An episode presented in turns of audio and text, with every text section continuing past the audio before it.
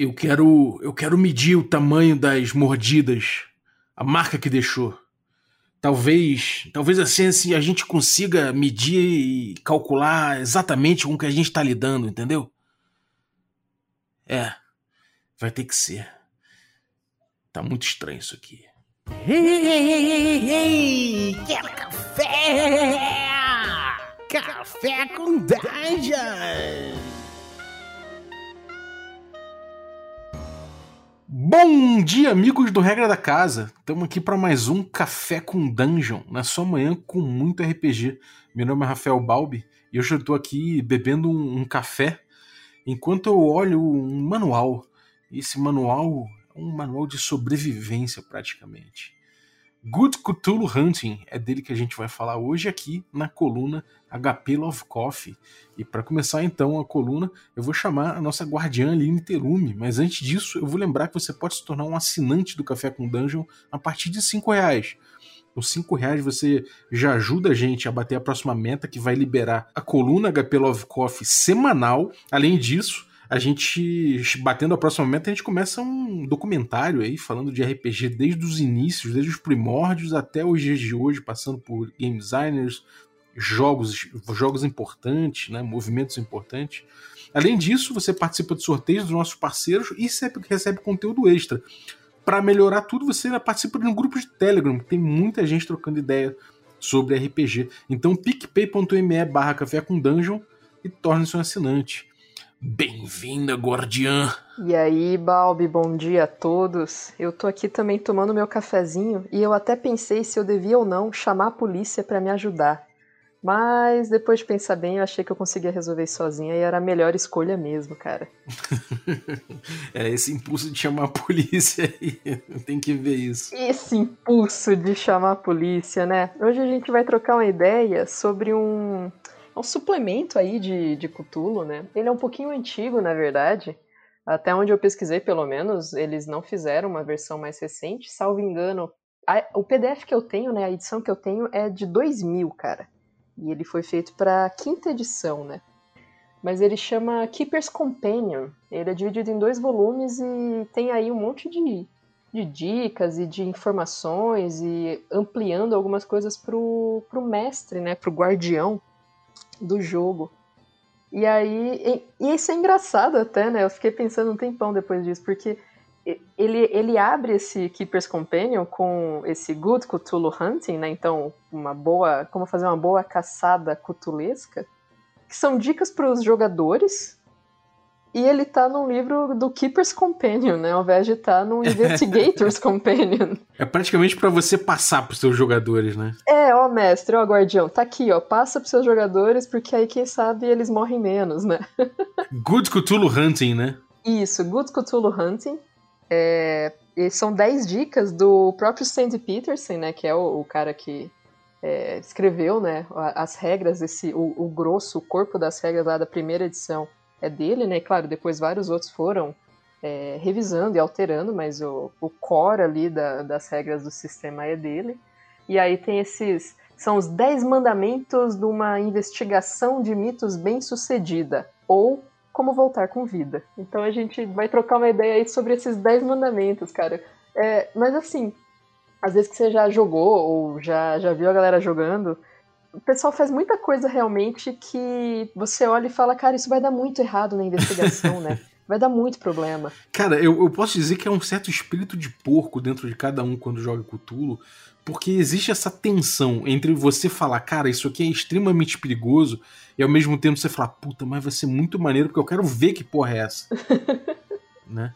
Sim, né? Tipo, então, é... Poxa, vai dar merda, mas se eu explodir isso vai ser tão legal, né? Exatamente, a gente fica sempre nessa tensão entre a merda e o negócio real, real ali da gente levar pra frente aquilo de um, um tom sério, né, uhum. né, cara? Pois é, né? Isso é, engra é, é, engraçado, né? Sempre existe um limiar muito tênue entre uma, uma sessão, um jogo tenso, né, sóbrio e de repente ele descambar muito fácil para uma coisa bem galhofas mesmo, né? É, então, eu acho que é, um, é, um, é aquela saída, né, cara? A saída da, tra da, tragédia é a comédia, né? Então a gente acaba indo de um pro outro muito rápido às vezes. Mas eu acho que uma coisa que é interessante, cara, é, realmente a gente, a gente vê que é possível jogar o jogo é, com um tom mais, é, mais sisu, sisudo, não, não é a palavra, não, é um tom mais sóbrio, né? Eu acho. Acho que é possível você, você manter as coisas ali dentro de um, de um parâmetro, né? Dentro de um parâmetro conjunto ali de que a galera decide, cara, vamos, vamos levar um pouco mais a sério, né? Não vamos jogar aqui como suicidas, né? É, ou, ou, uma coisa que acontece bastante, né? Que até foi aí a minha brincadeira inicial, e é o primeiro ponto mesmo que o, o Peterson é, comenta, né?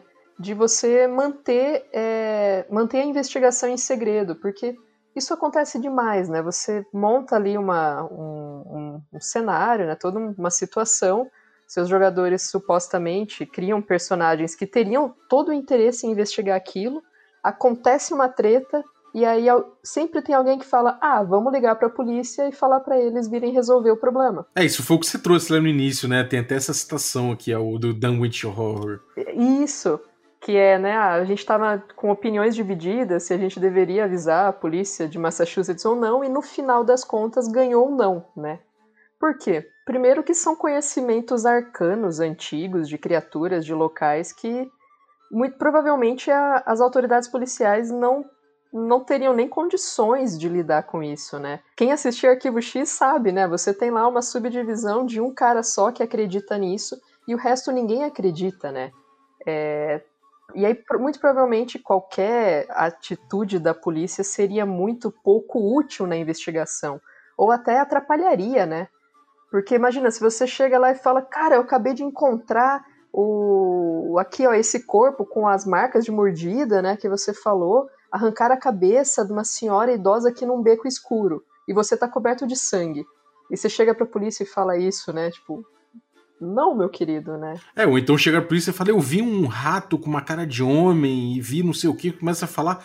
Pô, a chance de você parar no, no, no manicômio e levar um eletrochoque é muito alta, né? Exatamente, né? Você pode ser realmente um maluco que tá vendo discos voadores, que tá vendo, ouvindo vozes, que tá vendo criaturas mutantes ou coisas do tipo, né? Além disso, o Peterson também destaca que quem garante que a, caírem essas técnicas sobrenaturais, então esse livro que foi encontrado, ou esse artefato, ou esse conhecimento, não poderia ser utilizado de uma forma bem é, negativa mesmo, né? É, por exemplo, né, todo mundo sabe que os nazistas na Segunda Guerra Mundial tinham pacto com Nyarlathotep. E foi a partir daí que todos os experimentos né, médicos foram feitos durante a Segunda Guerra. Então, é, quem garante que se você não chegar para a polícia e informar isso que está acontecendo não pode ser utilizado justamente aí num, num, golpe, uma manobra política, militar, né, que modificaria completamente a nossa história. É, tá aí que o que ele coloca, né, que as autoridades elas não são plenamente confiáveis, né, elas podem botar a mão em monstros cutuloides e aí danou-se. Imagina o conhecimento, né, que, que essas criaturas podem ter se caírem em mãos erradas, né? Quem, quem que confia? Eu acho isso sempre muito curioso, porque os jogadores confiam muito no governo, né, quando jogam Cthulhu. Eles realmente acreditam que a polícia é boa. Eu, é, essa dica que ele dá no final aqui, eu acho que é muito boa, que é o é, confinando o conhecimento é, é, do, dos horrores arcanos a algumas pessoas dedicadas, é, podendo trabalhar para evitar os piores pesadelos é, pela, pelo, pelo avanço da ciência, né? E, e, assim a gente pode proteger a humanidade, mas também os sonhos dela, né? Então eu acho isso muito legal. Proteger a gente dos sonhos do, dos homens, né? Da, da, humanidade. Eu acho isso é muito pertinente quando a gente fala de Cthulhu. Uhum, com certeza, porque você vai ter aí de alguma forma os seus personagens são essas pessoas especiais que entraram em contato com isso, né? E cabe a, justamente a, a, eles lidar com isso. É Esse é o mote do jogo, né? Então, sempre que o, você começa já, ou partindo para uma coisa muito é, escrachada, como a gente estava falando, ou na primeira oportunidade, não, eu vou chamar a polícia, eu vou contratar esse cara aqui para resolver todos os problemas para mim, você está realmente abrindo mão, inclusive da agência, né? E eu acho isso muito surreal, cara. Então, a primeira dica é mantenha as coisas em segredo. Boa. A segunda tem uma outra citação dos Garotos Perdidos, né? Mesmo que você seja um vampiro, cara, eu ainda sou teu irmão. É, a dica é se mantenham juntos. Ela diz assim, né, que é seria assim, não só nunca haja sozinho se você pode evitar agir sozinho, mas se mantenha próximo dos seus parceiros, né? Claro que a literatura do Lovecraft normalmente era lá um pesquisador, um acadêmico, um arqueólogo solitário que acabou entrando em contato com, com as, né, as tretas cutulescas, ele fala que assim, a gente precisa tentar emular as perícias desses investigadores, mas não a solidão que eles passavam. Sim, é, e, e, isso é uma coisa que até gamisticamente tem um valor, né, cara? A gente pensar que, pô, normalmente você não joga o Cthulhu sozinho, até hoje em dia já tem umas opções, mas de certa forma, até, até em, em termos. Gameístico, não, não, desculpa. Mas em termos da, da, do encontro social ali, né? De você permitir que a galera mesmo jogue em conjunto, né, cara? É, existe até uma certa tendência também, né, do pessoal. Ah, então cada um eu vou para a biblioteca, eu vou para prefeitura e eu vou falar com os tio avô do, do cara que morreu e o outro vai. E aí separa todo mundo né? E aí você fica ali tentando lidar, né, com, com todo esse pessoal separado, e aí de repente, ah, poxa, se fulano tivesse aqui, resolvia tal coisa. E, né, acaba é, separando essas informações, existe esse problema, mas existe também um problema de você lidar diretamente com as ameaças, né?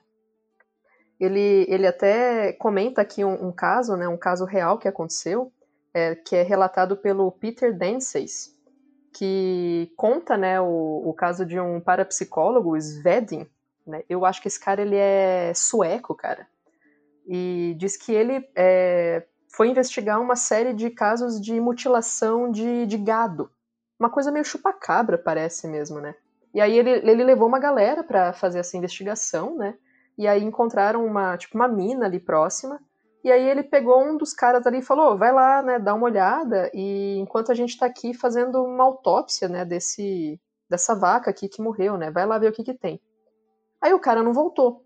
Aí ele foi lá, pegou, ô, oh, você e você, fulano, dois aí, vão atrás do cara. E aí eles também não voltaram. E aí ele começou a mandar as pessoas até que de repente eles resolveram ir com o time inteiro e nunca mais foram vistos. Aí esse Denseis, né, ele conta que depois se descobriu que nessa, nessa caverna aí tinha um, um, para, um tipo de um parasita, que era um só que tinha ali, cara. E aí, quando o primeiro cara que ele mandou entrou, o parasita entrou nele, e aí depois disso ele, tipo, ele se separa e aí ele cria dois. Aí quando o cara mandou dois, esses dois parasitas entraram nesses dois formaram quatro.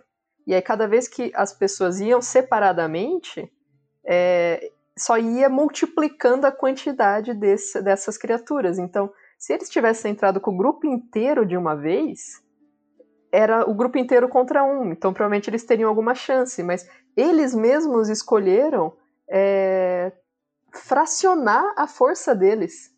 E aí isso se tornou talvez uma das maiores tragédias que a gente conhece na história da parapsicologia. Olha só, essa parada eu não conhecia não, cara. Que doideira, hein? É um fato verídico. Caramba, cara, que doideira. Bom, vamos lá, vamos pro 3 então. Depois disso, vamos, vamos pro 3, né? É, eu acho que não tem mais o que falar. É, tipo, tá muito bem explicado. Isso aí até pra DD eu vou usar esse exemplo agora. vamos lá, o terceiro é o. É, vou, vou, citar aqui, então, como ele bota aqui, o, o retorno dos mortos-vivos, né? Então a gente vai fazer isso aí ficar mais e mais quente até queimar as próprias cinzas. Eu não sei se falaram com essa entonação, mas eu resolvi falar. Todas as suas citações são nessa entonação, cara.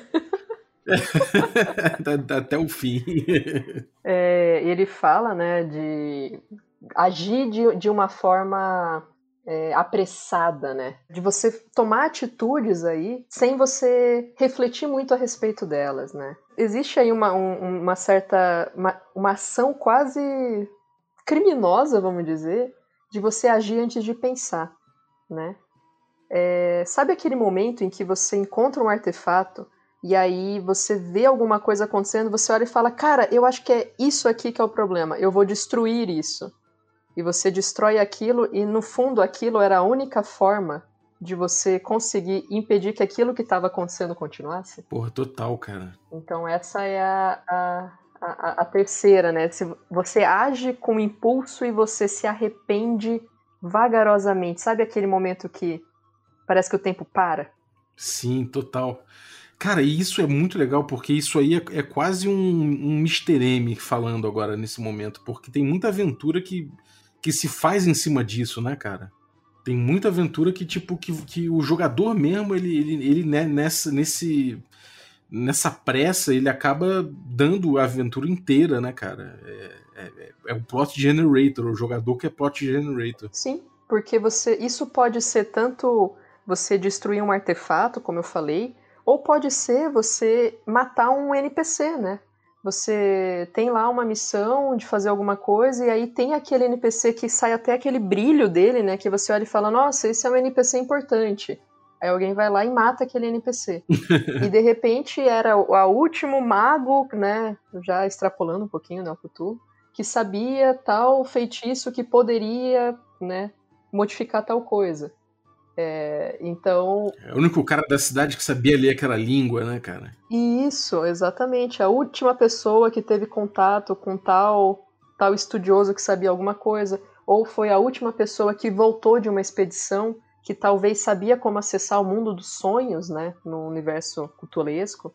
Então ele fala que antes de você fazer alguma coisa que seja impossível você voltar atrás, né, você tem que ter certeza que não existe outra opção. Sim, é, e eu acho que tem uma, é, uma das partes aqui que ele fala, né? Que antes de você fazer algo que é irrevogável, tenha certeza que você não tem outra opção. E eu acho isso uma, uma, uma, uma dica muito, muito importante para jogador também, cara. É, muitas vezes a gente tem essa coisa do cara que é violento, né? O personagem que é violento. A gente discutiu isso no grupo do Telegram recentemente. O cara que é violento, normalmente, ele parte para o último recurso de cara. Quando a partir de certo momento, quando já começou a violência ou a escalada de violência, normalmente você já chegou no último recurso. E dentro do jogo, né, quando você chega muito rápido nesse último recurso, o jogo fica muito estanque, né? Você acaba limitando o número de opções do grupo inteiro.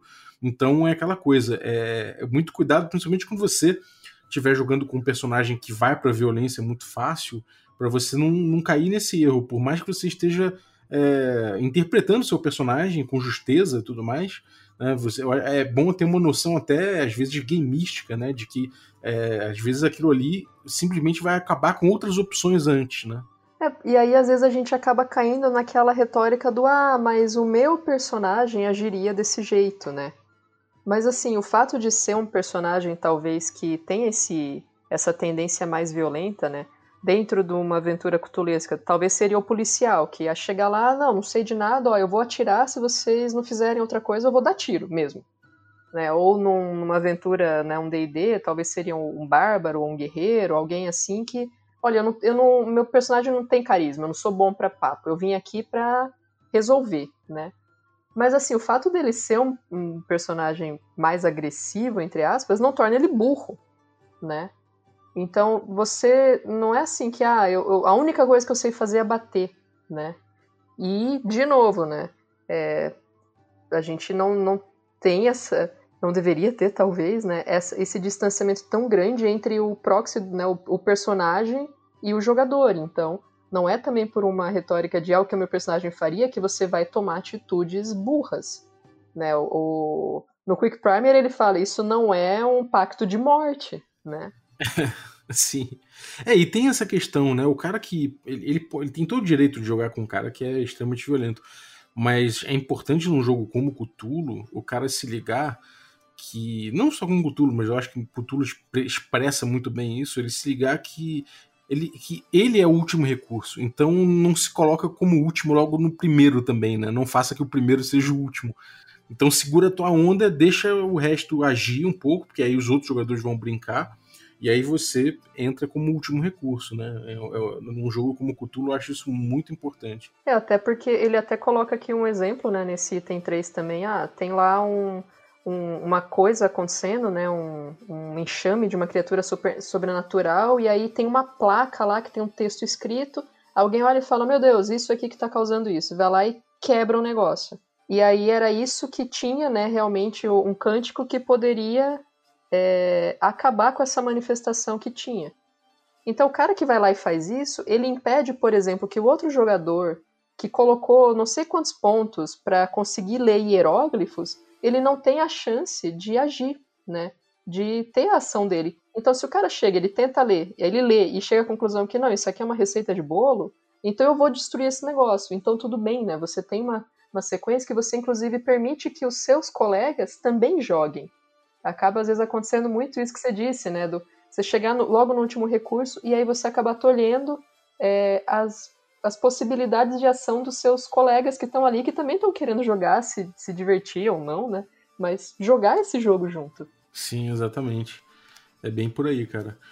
É... Bom, vamos pro quarto agora, né? Então, pode ser? Vamos. Agora tem uma Vamos citação lá. que eu. Leia com a sua voz. Não, mas agora é outra voz, agora é outra voz. Ah, hum, Lancelot, Lancelot Galahad e eu saímos de dentro do coelho. ah, é muito maravilhoso. No caso é o texugo de madeira que eles chamaram lá no, na, no, na, na, tradução do, do, do, filme do Monty Python, eu acho. Mas é uma citação do Monty Python e o cara sagrado, naquele momento que tem o coelho de Troia, né? o coelho de Troia, esse mesmo. Eu já joguei uma mesa sua com um personagem que era o Galahad, né? Foi na sua mesa? Hum, é, foi aquela de, de, Cave, de Caves and Hexes, não foi? De, de Ozzy. É, foi aquela de Ozzy, eu fiz o, o Galahad. É. Bom, isso aqui é. O item 4 ele fala sempre tenha um plano, né, cara? E ele começa falando: até um plano ruim é melhor que não ter nenhum plano. Ele, né, ele diz: o plano ruim talvez, talvez vai matar todo mundo, mas não ter plano com certeza vai matar todo mundo. É verdade, cara.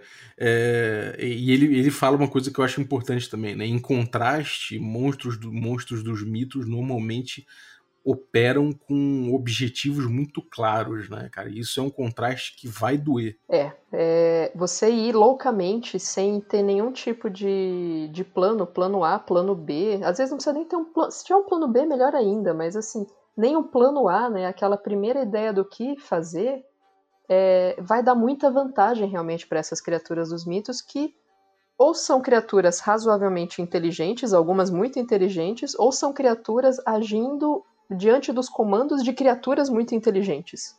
Né? Então, mesmo que o objetivo da criatura seja é, matar todo mundo, é um plano, é um objetivo que a criatura tem. Então, vamos entrar e ver o que, que dá, é, é a pior, pior coisa possível. Sim, e, e eles falam aqui, né, de que quando você estiver investigando uma manifestação cutúlica, todo, todos os membros do, do, time ali deviam ter uma, uma ideia clara do que eles do, do, que é esperado deles fazerem durante a investigação. Isso leva, inclusive, para o papo que a gente acabou de ter do cara que se vê como último recurso, porque ele coloca aqui.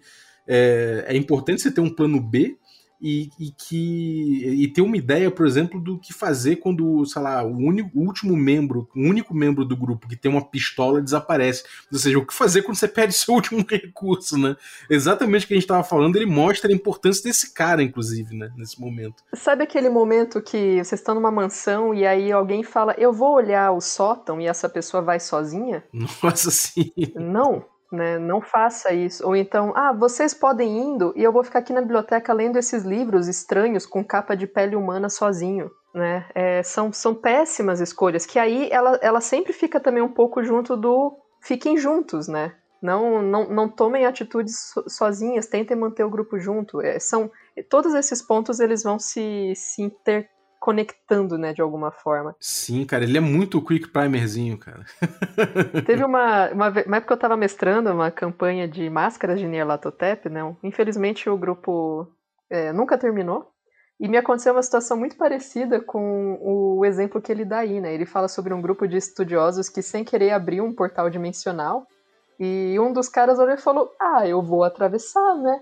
É, vou ver o que que tem. E aí que ele, né, ninguém nunca, nem, nunca mais foi visto, talvez ele ainda esteja lá, né.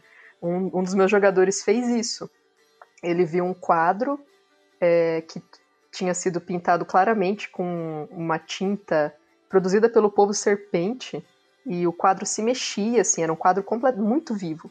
E aí ele botou assim meio que a mão e viu que ele atravessaria. E aí ele falou: ah, eu vou atravessar. Aí é todo mundo, não, cara, você vai, não, não sei o que. Não, eu vou. Eu, beleza, você atravessa e pode fazer sua nova ficha. Ele, ah, mas eu não consigo voltar? Não, não, se quiser a gente pode até fazer um outro jogo das suas aventuras nesse outro plano, mas você foi, cara. Rola 3d6 pra cada tributo. É. Qual que era o plano? Eu vou ver o que que dá, né? Não foi nem aquela coisa assim, né? Do vou, vou amarrar uma corda na minha cintura, se eu não voltar, vocês me puxam. Nada, nada, nada, nada. Então, né, é isso. E aí, o pessoal lá não fez como falaram aqui, mas que às vezes eles mandam sanduíche e cerveja, né, pelo portal para ver se chega nele. muito bom, cara. É, então, eu, isso é uma, é uma coisa que eu acho que ficou muito clara jogando Arquivos Paranormais, que o personagem do, do Ricardo, né, o, o Mate, um dos assinantes, ele, ele, sim, ele engajou com uma criatura sobrenatural, que ele tinha uma leitura visual da criatura, mas que não, não necessariamente correspondia à realidade. Ele tinha, ele estava percebendo isso, mas a criatura meio que entrou na mente dele. E por sorte tinha gente em volta que viu e deu um tackle nele, assim, deu um pulo, agarrou o maluco e tirou, porque se não fosse isso, cara, de, repente o cara tinha perdido. Então ele fala, né, não deixa a pessoa ali experimentar com talismãs estranhos sozinho. Acho que é bem essa, essa lição que fica, né? Vamos lá, agora uma citação de Reanimator. Hum, essa casa tem um porão? Que é a dica de fazer uma, uma investigação, né? Fazer um reconhecimento da área, né? Ele fala, antes de você sair, é, sei lá, invadindo e, e, e andando aleatoriamente, né? Faça algum tipo de reconhecimento. Não quer dizer necessariamente você ir lá, né, como um batalhão de choque entrando na, num local. Mas, às vezes, aquilo que é, é ignorado, né? O que, que a história local fala sobre esse lugar? Será que se você conversa, vê até na própria prefeitura, você não tem uma planta da casa? É, verifica essas informações porque conhecimento é poder. É, você procurar sobre lendas locais, né? Você tentar ver se já teve ocorrências, ver se alguém morreu com características similares à, à, à, da vítima que você está estudando, né? É, é, é, muito similar ao, à dica que dão no Quick Primer lá que a gente estudou, que é pergunte pro velho maneta na taverna como é que ele perdeu a mão dele. uhum, exatamente. Porque ele provavelmente sabe. Então você chega pro vizinho e pergunta pro vizinho, né? E aí, cara, tipo, essa casa abandonada aqui tá abandonada faz tempo? Não, às vezes a gente vê a luz acesa. E é lá em cima, né? A luz mais alta de todas. Você olha e fala, hum, interessante. É, isso é, isso é bom, cara. E, e é, é legal porque é uma oportunidade para o jogador de conhecer mais e desvendar um pouco mais do desafio. E é um bate-bola muito legal com o mestre que pode trabalhar um pouco mais o ritmo e a, e a criação de suspense, né? Exatamente. Porque aí você vai conseguindo dar é, algum foreshadow mesmo, né? Por exemplo, de quantas, quantas criaturas será que existem ali dentro? Será que existe uma rota de fuga alternativa? É, será que ali é realmente o, o ninho ali, o, o lar de um, um, algum tipo de monstro? Ou, na verdade, é um grupo de pessoas que se encontra ali? Né? E aí você vai batendo bola ao invés de simplesmente, ah, eu vou entrar e vamos andando e vamos ver o que, que tem aqui dentro, né? É, cara, é uma, é uma boa dica essa. Essa aí é um clássico. Acho que realmente é, é aquilo, cara. Esse, é, esse, essas dicas estão se provando úteis para Cthulhu, pra, mas para qualquer RPG, especialmente para Cthulhu. Eu acho porque realmente Cthulhu é um jogo bem perigoso. Mas são dicas, eu acho que vale para tudo, cara. Qualquer jogo, sabe? É muito bom. Scout it out, out. Scout it out. É tipo, realmente, vai lá e, e dá, uma, dá uma pesquisada antes, dá uma, uma observada, né? Faz esse trabalho aí que é um Intel. É o Intel, né? Beleza, vamos lá pro 6. Vamos, vamos lá. Hum, a gente devia o quê? Usar a linguagem chula? Aliens. Uma citação de aliens.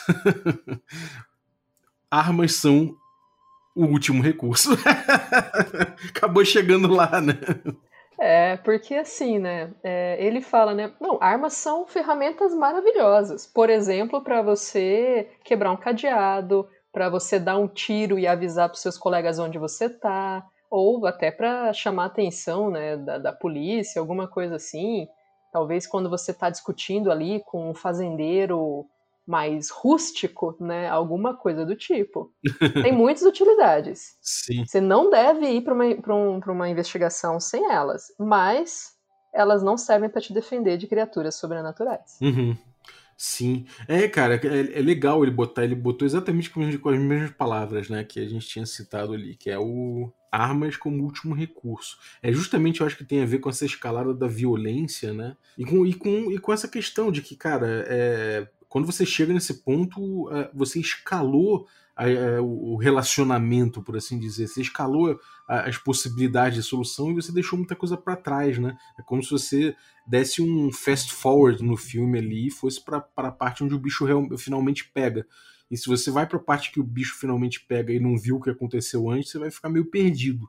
Pelo menos, né? Sim, ele fala, né, exatamente isso. O uso indisciplinado de armas, né, de leva a acidentes, né, é, desagradáveis, a uma visão não científica da violência como a resposta para os problemas e até possivelmente para prisão. Sim. É, e ele coloca uma coisa muito interessante aqui, cara, que tem a ver com horror cósmico demais. Isso é uma coisa que eu, eu acho que é, muito, é um tema muito central para o Cthulhu, né, para as aventuras que a gente joga, que é a questão realmente da violência contra as entidades, né, contra essa grandeza cósmica que são as entidades de Cthulhu. É, que é para que essa na teoria é para a gente se sentir pequeno perante essas criaturas realmente você usar poder de fogo é, que é uma coisa feita para matar humanos, né, ou para ferir humanos e, e, e, vida nativa da Terra, não parece ser razoável de você usar isso contra entidades de outros planetas, de outras realidades ou até de outros períodos geológicos. Né? É, tanto que né, o, alguns sistemas, né, o, o, sistema do chamado, do rastro, eles até é, dão estatísticas né, para essas criaturas.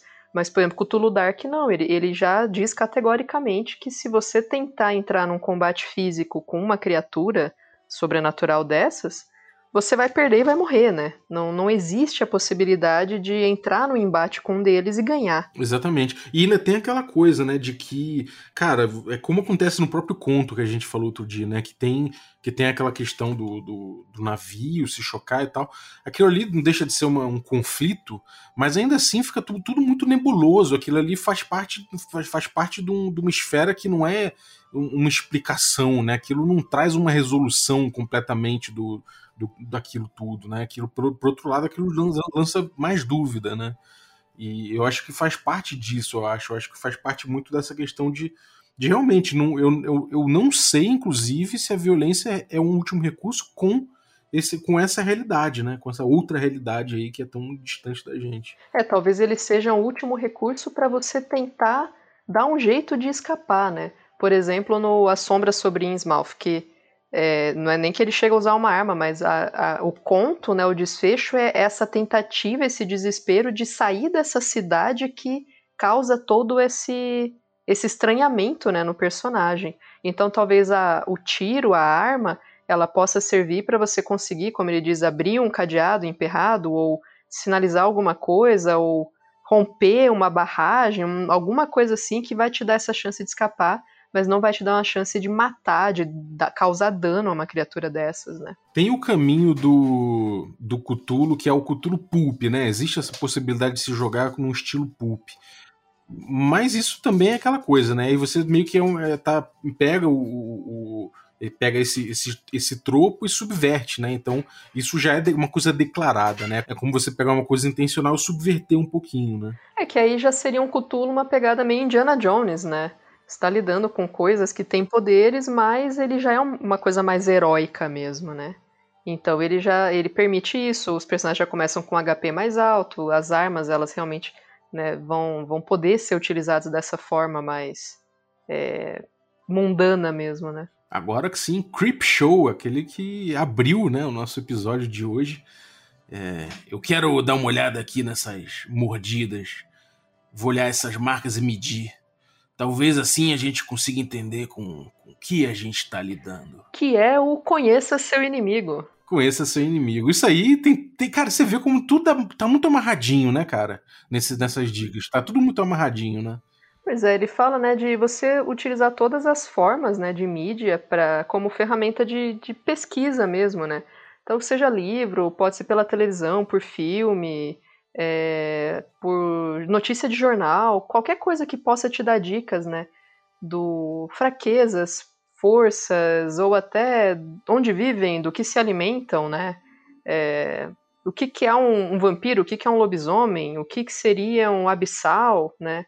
É, conhecer com o que você está lidando vai te dar uh, chances de criar um plano, né? Que é o que a gente falou lá atrás é, você vai conseguir perceber né, que, que tipo de, de, reconhecimento você tem que fazer, vai te permitir não tomar uma atitude precipitada, né, tudo isso. Então, realmente, as coisas estão todas bem amarradas aí. É, eu falei precipitadamente ali no, no número 5, né, que é o, o investigue antes, né? Que esse, essa dica do investigue antes, eu falei para pesquisar sobre as criaturas e tal, mas o, o, pelo visto o investigue antes é muito em relação ao local, né? Para você ver geograficamente o local, para você ver é, o espaço físico, né? E esse realmente o Know Your Enemy é mais direcionado para criatura, né? Para quem para as aberrações que você vai tratar, esse tipo de coisa, né? E ele faz uma conexão interessante com o mundo pop, né? Eu acho isso uma coisa muito curiosa dessa dica aqui. É, que nem sempre, né, as coisas que vão, que você vai, as informações que vêm do mundo, mundo pop, que às vezes parecem fazer sentido quando você fala com vampiros e lobisomens e tudo mais, nem sempre funciona da mesma forma com, com, com monstros dos mitos, né? É, isso, isso é uma, uma clara é, extrapolação né, desse, desse limite entre o conhecimento do personagem e o conhecimento do jogador, né?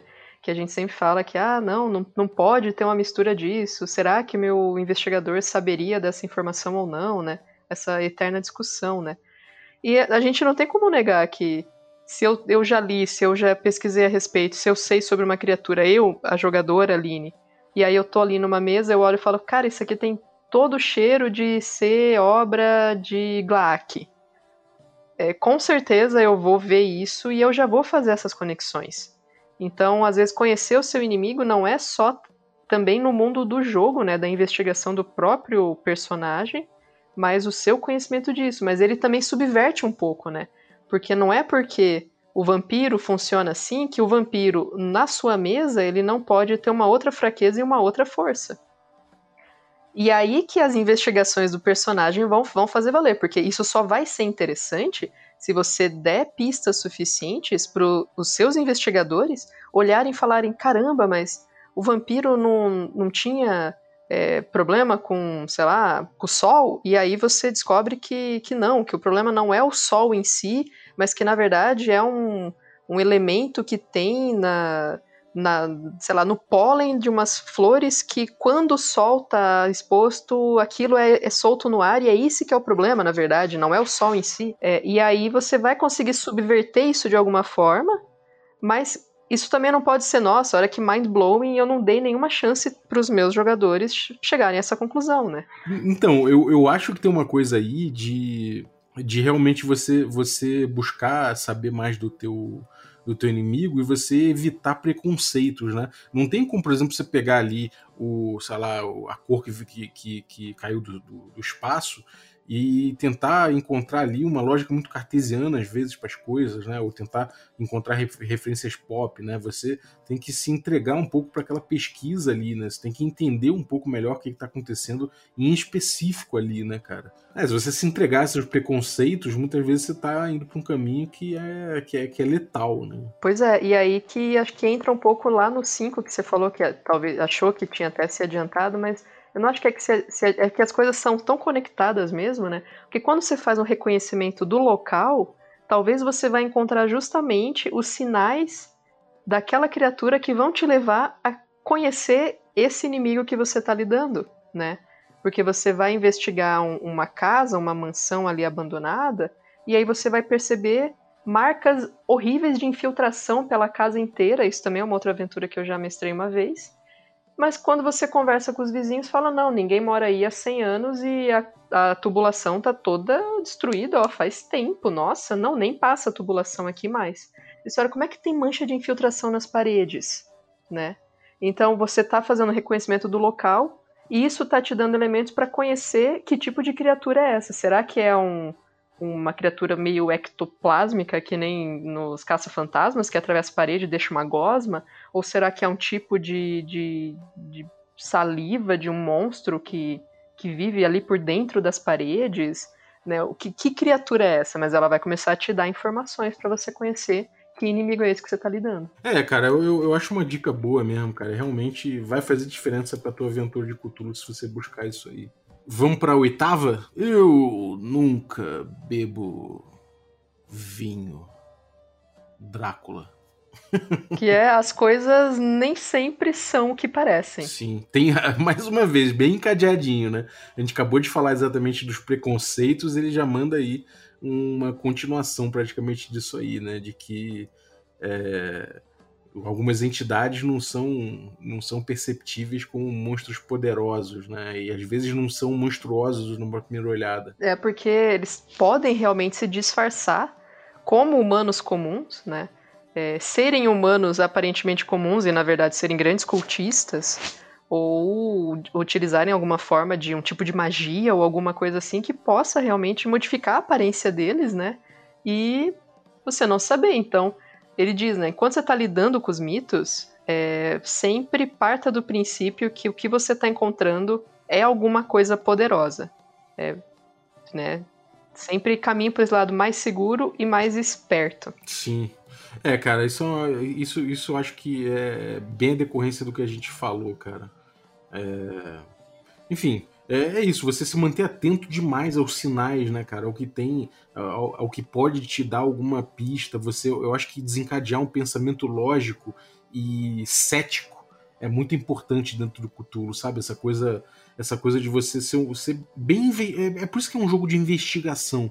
É, o teu papel é de, é, é de investigador, é muito forte isso. A não sei que você pegue aventuras específicas de, de aventura, né? Com essa temática pulp e ainda assim, nessas aventuras, você tem esse papel do investigador muito forte, de você ficar atento a sinais, de você ficar ali é, com essa postura assim, muito cética, ela é muito importante, cara, no jogo, né? É, é, ele fala, né, justamente de você prestar muita atenção a todos esses detalhes, realmente, porque muitos monstros, eles têm uma, uma habilidade excepcional, né, de se encaixar na nossa sociedade. É, isso a gente pensa, né, muito fácil, por exemplo, em Arlatotep né, que é um dos deuses que mais facilmente vivem aí entre né, os humanos e influenciam os humanos né, de, de mente mais fraca. E qualquer um pode, na verdade, ser um adorador de algum, algum dessas criaturas, né?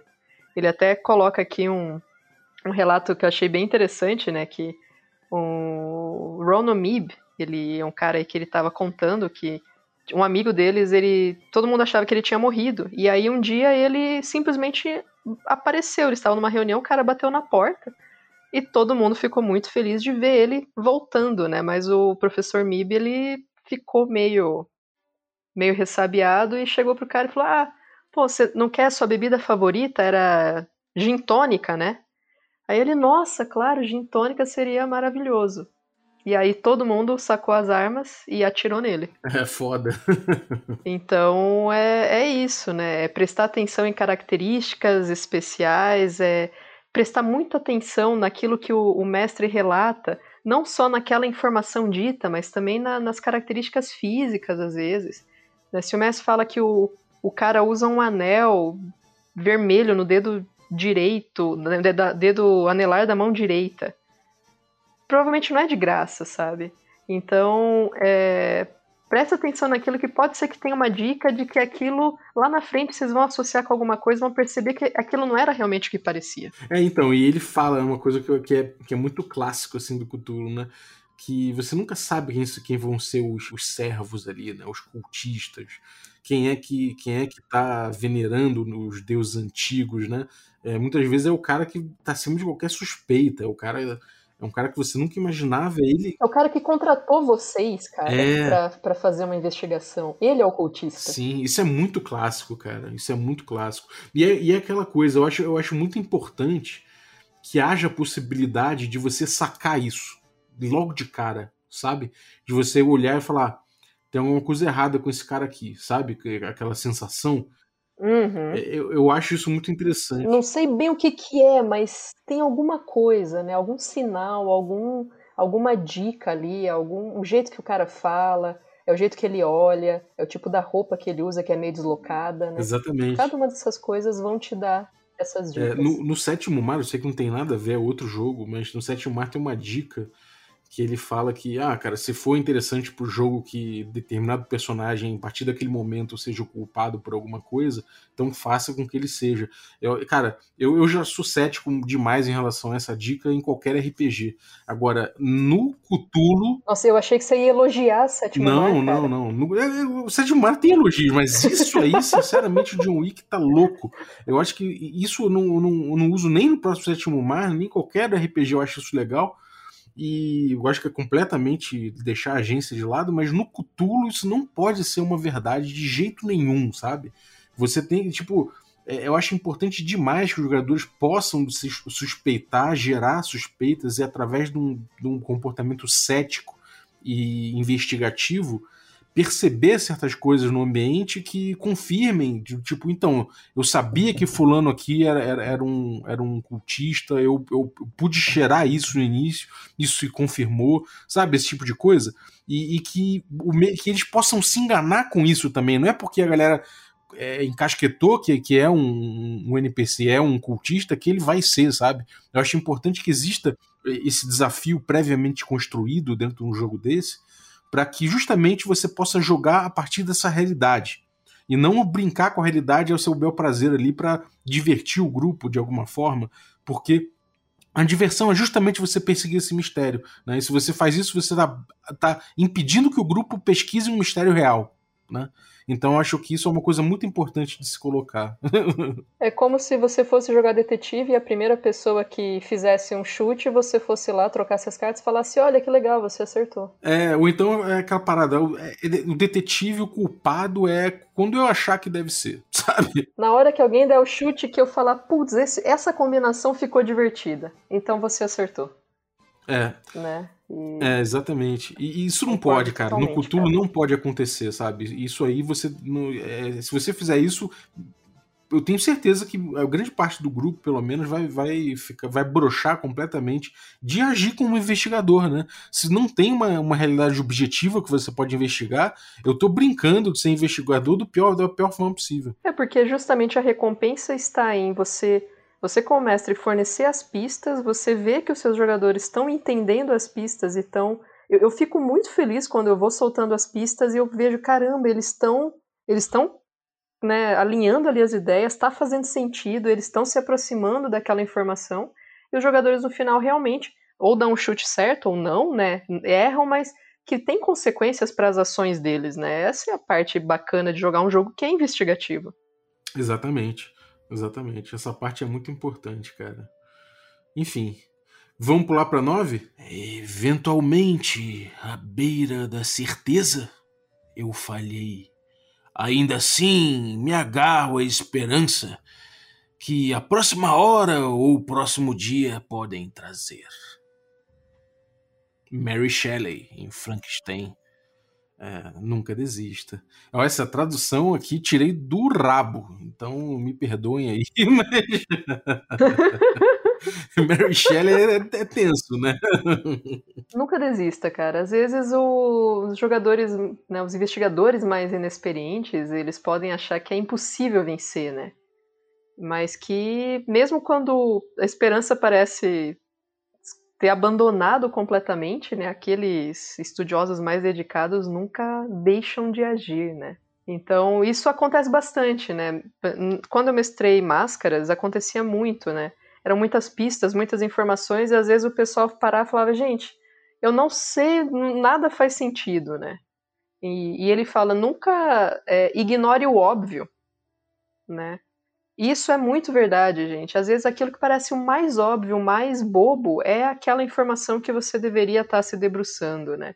É, revise a- as informações que você tem, né? Pega de novo as suas anotações, faça anotações, né? Ou não, mas enfim, faça anotações, revise aquilo lá, faça mais pesquisas, né? Tem que ter alguma forma de vocês, pelo menos, né, um jogo bem investigativo, como a gente estava falando agora, um bom jogo investigativo, te daria as pistas para você conseguir fazer uma investigação e chegar a alguma conclusão. É, e tem uma coisa que eu acho muito importante aqui que ele coloca, é, é o quão pior pode tudo ficar se você desistir sabe? Porque realmente você, o tempo todo em Cthulhu, você tá andando naquele limiar do abismo, sabe? De você falar, cara, se, porra, se, se é isso, nada faz sentido. E de fato, o horror cósmico é esse, esse niilismo forte o tempo todo. Então, perante o niilismo, é, é uma resposta muito comum é realmente a, a desistência, você largar de largar a mão, você falar, cara, não dá, né? E isso somando ali com, com mistérios e questões que você às vezes não encontra a resposta imediatamente, isso pode levar a um sentimento real no, no jogador mesmo, de que aquilo nem é frutífero e não tenho nem porque tá jogando isso aqui. Mas se você começa a pimentar a história e botar um, um sentimento de que tudo pode ficar ainda pior pro seu personagem, esse contraste passa a existir. Né? Então, puxar por esse lado eventualmente pode fazer muito bem na, na aventura, na campanha. Né? Sem contar que ele até coloca, né, que é uma outra, outra questão interessante somando a isso, que você, enquanto investigador ali, talvez seja o último, a última ponte ali, a última sustentação que nós temos no planeta contra os mitos de Cthulhu. Então, se você falhar, talvez seja o fim mesmo, né? Então, que isso também pode ser um, um motor ali, um, algo para alimentar os objetivos dos seus investigadores. Imagine nas futuras gerações da espécie humana. Sim. E, e, tem um outro lado disso, que eu acho que é o, que é o, o inverso, né? Que é você ao mesmo tempo deixar uma, uma nesga de esperança, né? Você ter ali sempre uma, uma ideia de que é possível de alguma forma, né? Que a luta ela não é, ela, ela não vai ser com certeza infrutífera, né? Que você tem sempre um, algo a se agarrar, sabe? Eu acho isso uma coisa importante também, porque se você massacra demais o grupo, isso vale não só para Cthulhu, vale para um Hexcrawl, e, e, eu posso dizer de, de, de, carteirinha, porque todo mundo fala que eu sou um mestre opressor, então eu tenho que, eu tenho que lidar com isso bastante. É que, cara, é, é importante que você sempre deixe é, espaço para os jogadores é, é, terem esperança, para eles falarem, cara, por aqui vai dar, vamos tentar isso aqui, sabe? Eles tentarem fazer um plano, sabe? Se você nega muito, se você. É nem falar não, né? Negar de, de sufocar tanto e, e fazer parecer que às vezes tudo vai dar errado, né? Porque. Sei lá, porque as coisas às vezes são assim. É importante que você deixe claro que, que há chance, que a luta ela pode ser frutífera, que, que vale a pena tentar, né? É, não seja um mestre totalmente opressor, né? Como o pessoal costuma falar que o Balbi é. Mas é importante realmente esse tom, né, no jogo, eu acho, né? É, ele tem realmente essa, esse peso, essa característica nihilista que você disse, uma coisa, uma crise existencial de que diante disso nós somos muito pequenos. Mas ainda existe uma pequena esperança porque vocês, enquanto investigadores ali, né, os jogadores, são talvez a última esperança realmente.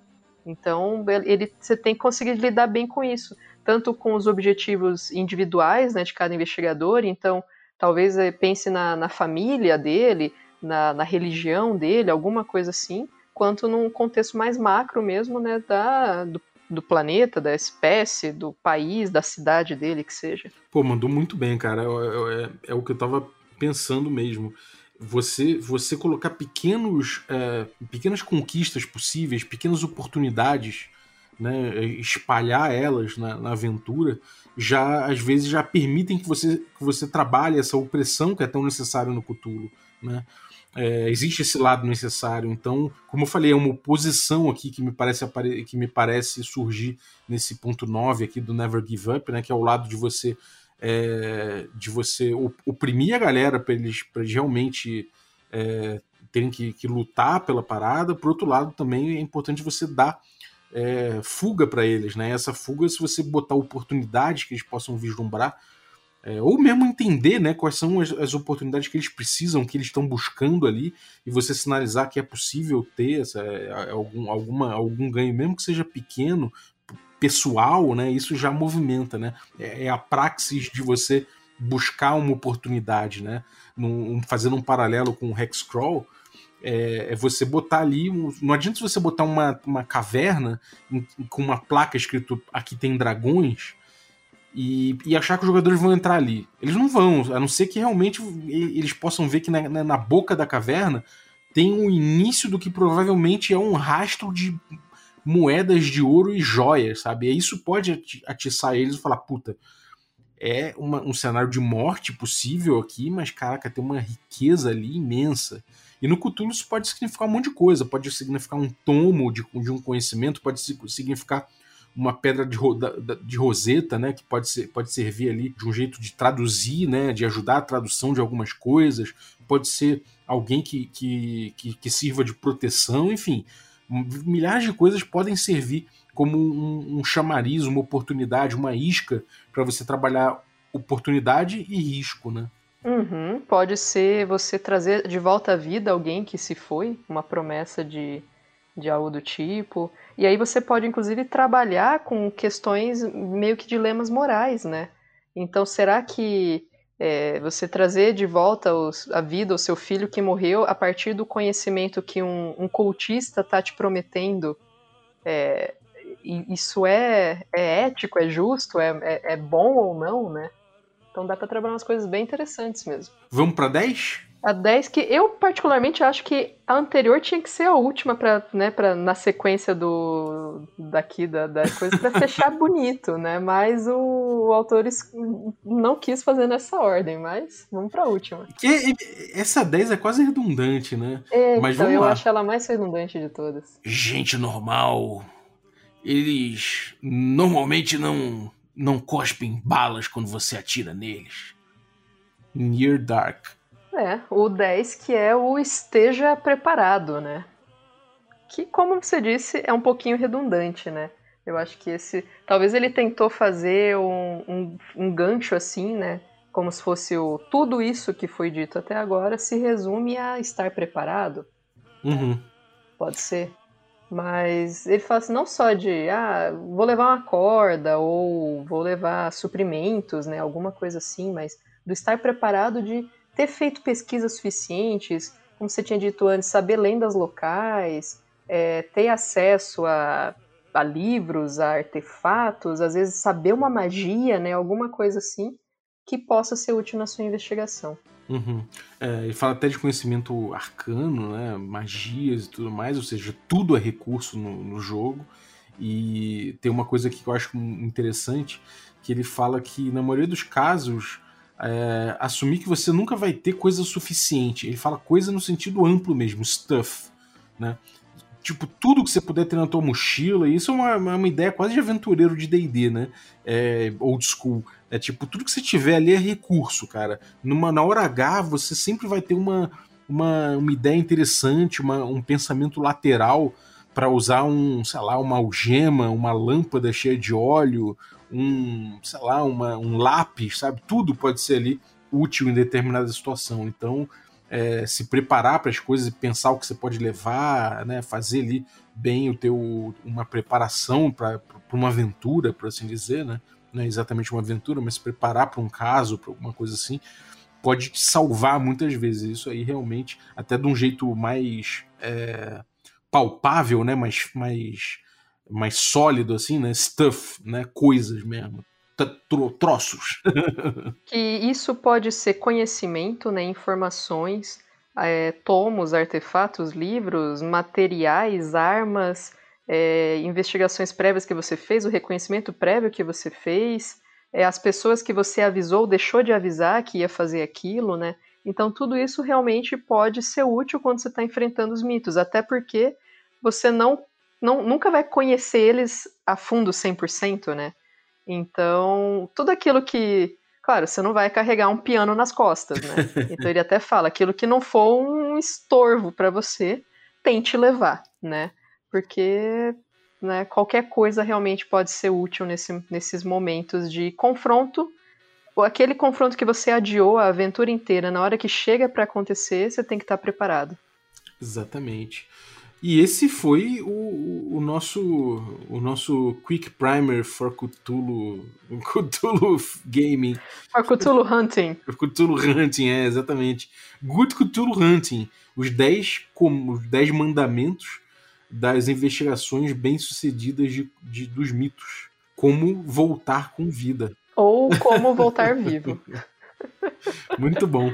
Maneiro, cara, legal. Gostei, cara. Obrigado por trazer isso aí com, a, com o HP Love Coffee. Valeu. Algum recadinho, Aline? É, eu acho que, bom, galera que, que tá jogando Cthulhu, tem interesse de jogar, são coisas interessantes a se pensar, né? Ele traz aí esses 10 tópicos, acho que bem, bem mastigadinhos até, a gente viajou bastante em cima deles. É, não levar também a ferro e fogo tudo isso, mas com certeza são boas dicas, né? Isso, como a gente disse, não só jogando Cthulhu em si, ou só jogos de terror em si, mas acho que vale para quase qualquer sistema mesmo, né, cara? É, e especificamente esses casos no Cthulhu, eles têm uma grande ressonância, então é, vale aqui seguir por vários motivos, inclusive para bater bola legal com o teu mestre. Acho que o principal disso aqui é que você entendendo, tendo essas noções aqui, vai ser mais fácil você bater bola com o mestre quando ele estiver mestrando um mistério, sabe? É verdade. Você cria oportunidades de bater bola com o mestre e bater bola com os outros jogadores também. Maneiro, cara. E algum, alguma, alguma coisa que você tá aprontado, algum, alguma ideia que você quer deixar pra galera? Eu espero que tem, a gente tenha mais apoiadores, porque eu não vejo a hora dessa coluna virar semanal, né? Porque tem. A gente fala um monte, né? E continua falando. Hell yeah! e a outra dica que eu queria deixar pro pessoal, né?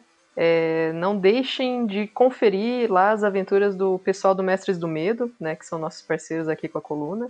É, quem apoiar até o dia 30 desse mês recebe a aventura Infectados, que são zumbis e você está preso numa escola e precisa fugir de lá porque os zumbis estão pesadelando com todo mundo ali dentro. E aí tem umas inspirações de Walking Dead, de Dead Rising e alguns outros, um anime aqui também, High School of the Dead, que eu não conheço. E apoia o pessoal lá, é baratinho e aí tem as aventuras que com certeza, se você pegar essa aventura deles, dá para aplicar todas essas Good Cthulhu Hunting também nisso aí. Muito bom. Então é isso aí, dá uma olhada aí, vou deixar o link é, do, dos nossos parceiros na, na descrição do episódio. E obrigado, Aline. Valeu pelo conteúdo, valeu pelo, pelo aviso e obrigado aí pelas 10 dicas. Valeu a parceria de sempre, Bobs. Obrigado você que ficou ouvindo a gente até agora. Obrigado demais, valeu pela tua audiência e obrigado também aos assinantes do Café com Dungeon que tornam possível essa aventura. Agradecer especificamente aí os nossos assinantes Café Expresso. Dentre eles, eu vou agradecer aqui a, a Tati Panchuk, Obrigado aqui pelo, tu, pelo teu apoio. Agradecer também aos nossos assinantes Café com Creme. E aí, obrigado, Heitor Coelho, meu grande camarada lá do Rio, que participa aí de vez em quando de uns episódios muito loucos de filosofia, de política. Valeuzaço, Heitor. Agradecer também aos nossos assinantes Café Gourmet, o Pedro Cocola, o Ricardo Mate, o Denis Lima, o Adriel Lucas, o Rafael Caetano Mingorance, o Rafa Cruz, o Abílio Júnior, o Francioli Araújo, o Daniel Melo, o Erasmo Barros, a Pati Brito, o Guilherme Nojosa, o Rodrigo de Lima Gonzalez, o Bruno Cobb, o Diego Sextito, o Rafael Garotti, o Caio Messias, uh, o Jean Paz, o Tito, o Matheus Guax e o Pedro Obliziner e Gilvan Gouveia. Valeu, galera, um abraço e até a próxima.